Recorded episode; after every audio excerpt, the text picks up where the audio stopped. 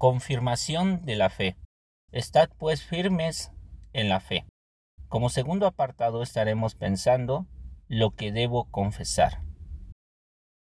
Creo que fue mi sustituto.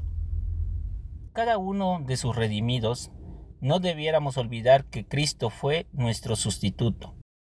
Y no tan solo olvidarlo, sino debiéramos confesarlo con nuestra vida y acciones que así es. En 2 de Corintios capítulo 5 versículo 14 nos dice la escritura, porque el amor de Cristo nos constriñe, pensando esto, que si uno murió por todos, luego todos murieron, y por todos murió para que los que viven ya no vivan para sí, sino para aquel que murió y resucitó por ellos. Creemos que este versículo es uno de los que nos habla con claridad qué es sustitución, pues su definición es muy certero en este versículo. Por ejemplo, el versículo está la frase uno murió por todos, sustitución. Es la verdad que no debiéramos olvidar, pues lo hizo porque me ama, porque yo no podía pagar por mi culpa porque deseaba hacer de mí una nueva criatura, totalmente transformado. Eso es sustitución, uno por otro. El tema de la sustitución en el Nuevo Testamento, con la venida de Jesús, Él había preparado para que la humanidad entendiera exactamente lo que Jesús vino a hacer. Segunda de Corintios, capítulo 5, versículo 21, dice, al que no conoció pecado, por nosotros lo hizo pecado, para que nosotros fuésemos hechos justicia de Dios en él. El Cordero Perfecto de Dios tomó sobre sí los pecados del mundo, entregó su vida y murió por nuestro lugar. Y la Biblia nos lo sigue confirmando. En Juan capítulo 1, versículo 29, nos dice lo siguiente. El siguiente día vio Juan a Jesús que venía a él y dijo, He aquí el Cordero de Dios que quita el pecado del mundo. También es importante mencionar la siguiente cita. Primera de Pedro capítulo 3 versículo 18. Porque también Cristo padeció una sola vez por los pecados, el justo por los injustos, para llevarnos a Dios, siendo a la verdad muerto en la carne, pero vivificado en espíritu. El único sacrificio aceptable por el pecado es una ofrenda perfecta. Si nosotros muriéramos por nuestros propios pecados, no sería un pago suficiente. Solo Jesús y quien cumple todos los requisitos. Y Él entregó voluntariamente su vida por la nuestra. Juan capítulo 10 versículo 18. No podía hacer nada para salvarnos. Por eso Dios lo hizo por nosotros.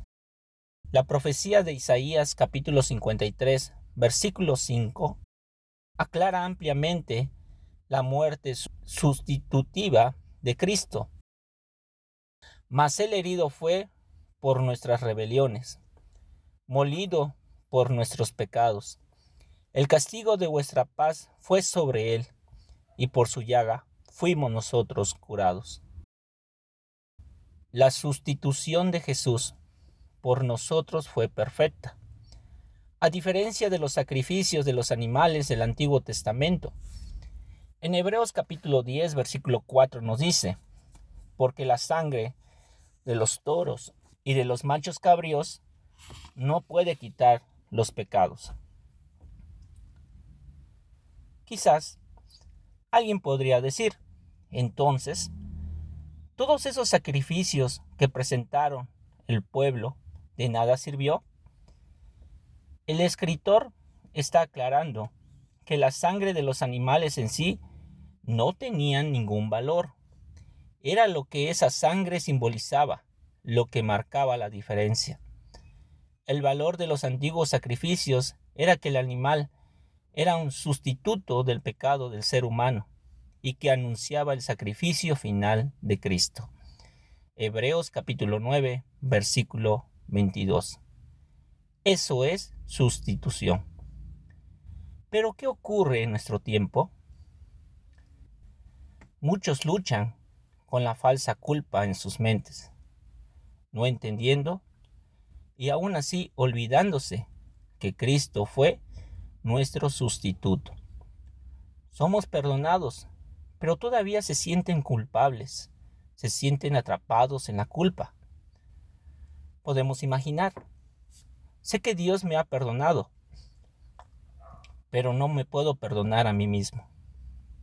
Algunos otros pueden pensar, han orado, han confesado su pecado y creen que Dios les ha concedido el perdón gracias a Jesús, pero sin embargo continúan castigándose en sí mismo. La razón de este sentimiento puede ser la que no pensamos. Satanás, el enemigo de nuestras almas, quiere susurrar constantemente en nuestro corazón, diciéndonos que aquel perdón no es completo. También nos quiere decir que no hay sustitución. O la otra, no somos merecedores de aquella sustitución.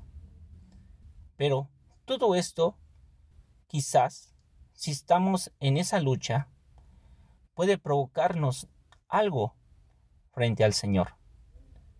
¿Qué es lo que nos puede ocurrir? Ciertamente puede ser que no pueda yo comprender lo que Él hizo por mí, y por lo cual no entiendo ese significado, y por consiguiente no puedo yo actuar.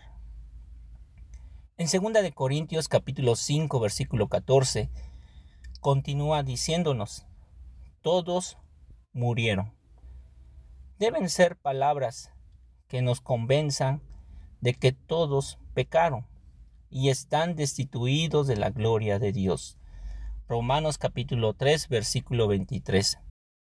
Y que además no hay penitencia, dinero o esfuerzo que pueda hacer yo para merecer la gloria de Dios.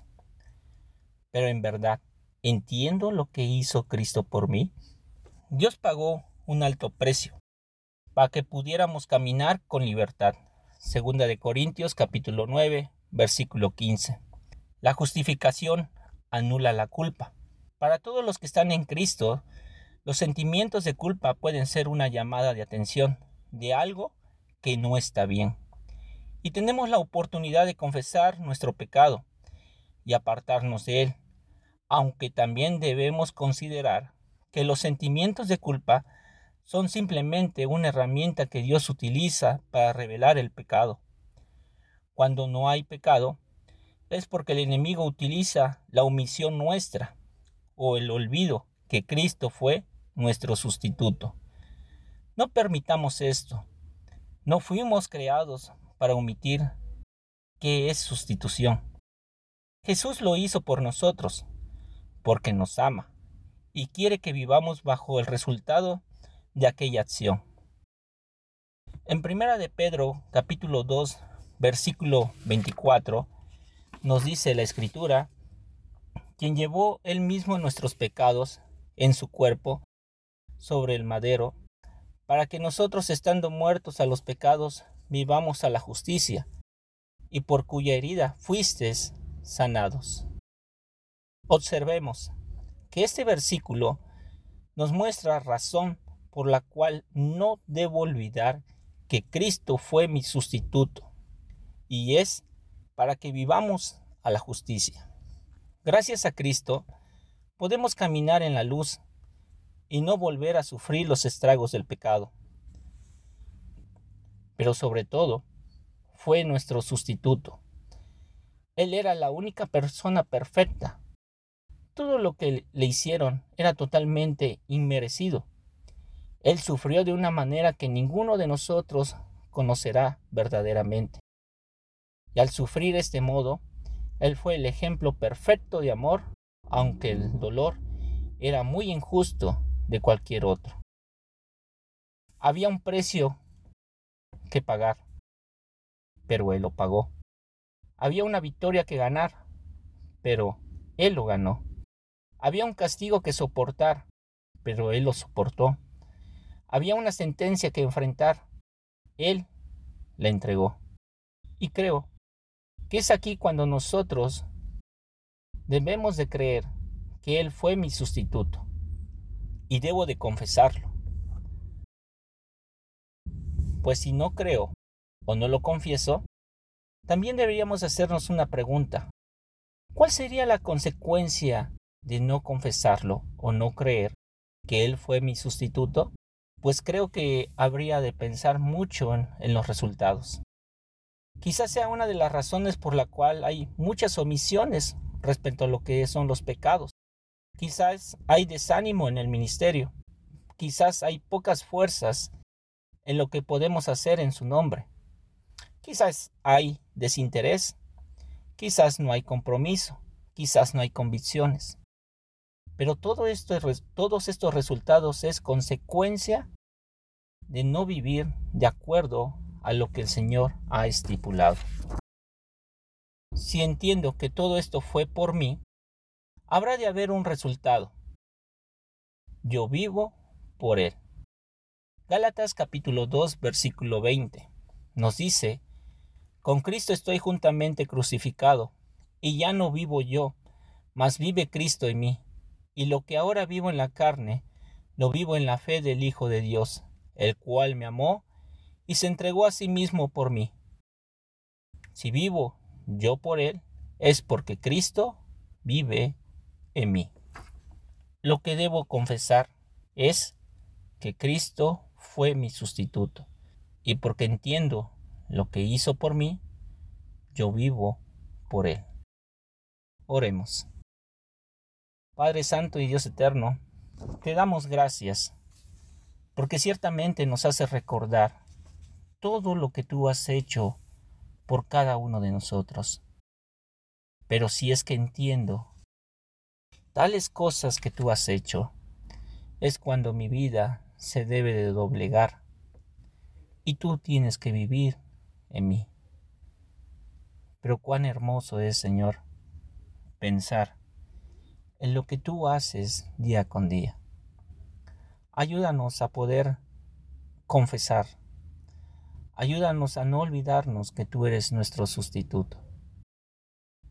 Pues la única forma de ser motivados a tal amor es porque ciertamente tu amor nos constriñe. Y si pensamos en aquel que murió en un madero, debemos entender que ya no vivimos nosotros, sino para aquel que murió y resucitó por nosotros. Ayúdanos, Señor, a no caer en los estragos del enemigo, tratando de omitir tratando de que no pensemos que tú fuiste nuestro sustituto. Quizás sean las razones por las que hay muchas omisiones con respecto a lo que es pecado. Quizás sean las razones por las que hay desánimo. Quizás cuando pensamos que hay pocas fuerzas en tu obra, cuando hay desinterés, cuando no hay compromiso, cuando no hay convicciones, y es porque no he entendido qué hiciste tú por mí. Señor, danos esa capacidad para pensar en aquel amor que tú has manifestado. Recibe nuestra gratitud, recibe nuestra petición, porque lo hacemos en el nombre de nuestro Señor Jesús. Amén.